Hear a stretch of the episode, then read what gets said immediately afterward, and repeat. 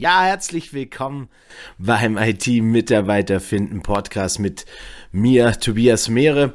Und heute möchte ich unbedingt dir eine Sourcing-Quelle vorstellen, die du vielleicht sogar schon in deinem Portfolio hast, aber noch gar nicht adäquat nutzt. Und deshalb möchte ich dir heute ein, zwei Impulse mitgeben, wie du GitHub für dein Entwickler-Sourcing ordentlich benutzen kannst. Legen wir los. Was ist eigentlich GitHub? GitHub ist eine Community, eine Plattform, auf der Softwareentwickler ihren Code sharen, teilen können, ne? also miteinander auch an Softwareprojekten arbeiten können und gleichzeitig ist es aber auch eine Community. Ne? Also man kann sich gegenseitig folgen, man kann kommentieren auch an Code, man kann ähm, weiterentwickeln, man kann Weiterentwicklungen teilen und äh, anderen Entwicklern zur Verfügung stellen, man kann Projekte dort äh, veröffentlichen und damit ist es natürlich eine ideale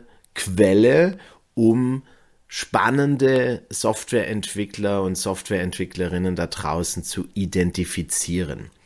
Gleichzeitig, und das finde ich ist ein zweiter richtig guter Vorteil von so einer Plattform, wenn ihr schon gut mit eurer Hiring Managern, mit eurer Fachabteilung, mit den Entwicklern in eurem Unternehmen zusammenarbeitet, dann könnt ihr noch, bevor ihr in den Recruiting-Prozess einsteigt, also bevor ihr in die Direktansprache geht, schon mal mit den Entwicklern beispielsweise auf einen interessanten Kandidaten draufschauen, auf, der, auf dessen Code-Beispiele. Ne?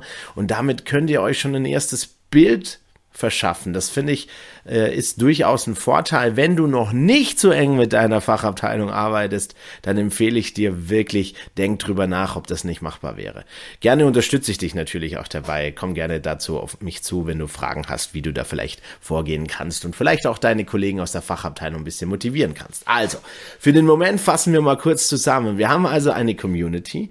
Da sind aber tausende Entwickler drauf, die dort Code teilen. Das heißt eigentlich ihre Arbeitsergebnisse, wenn man so will. Ne? Auch ein Stück weit ihre Leidenschaft. Viele teilen da ihre Hobbyprojekte, ne? was sie neben ihrem eigentlichen Job machen. Also all das, was du vielleicht gar nicht herausfindest, wenn du dich nur auf LinkedIn und Xing und Co. letztendlich konzentrierst.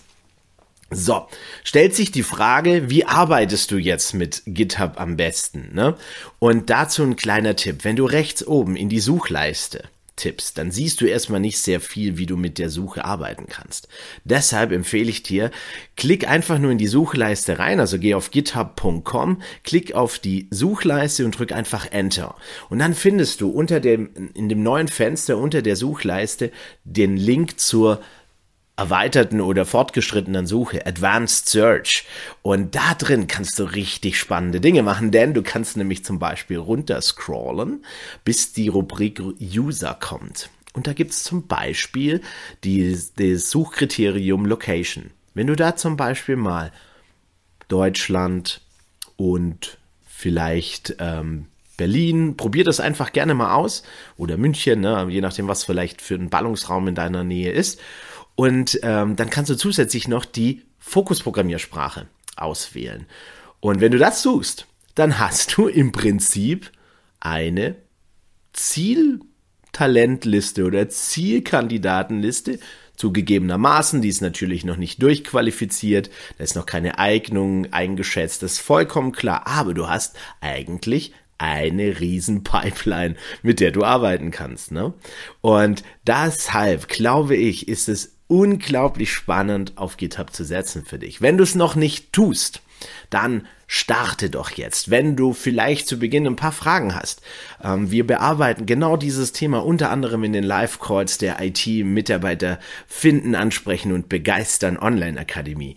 Wenn du dazu mehr wissen willst, dann geh doch jetzt direkt auf www.it-mitarbeiter-finden.de und klicke rechts oben auf kostenfreies Beratungsgespräch buchen. Was wir dort machen, wir sprechen über deine Situation und ich gebe dir und ich verspreche dir hier, ich gebe dir in diesem Gespräch schon ein paar Tipps, die dich auf jeden Fall weiter. Sehr cool, ich freue mich auf dich und probier's aus.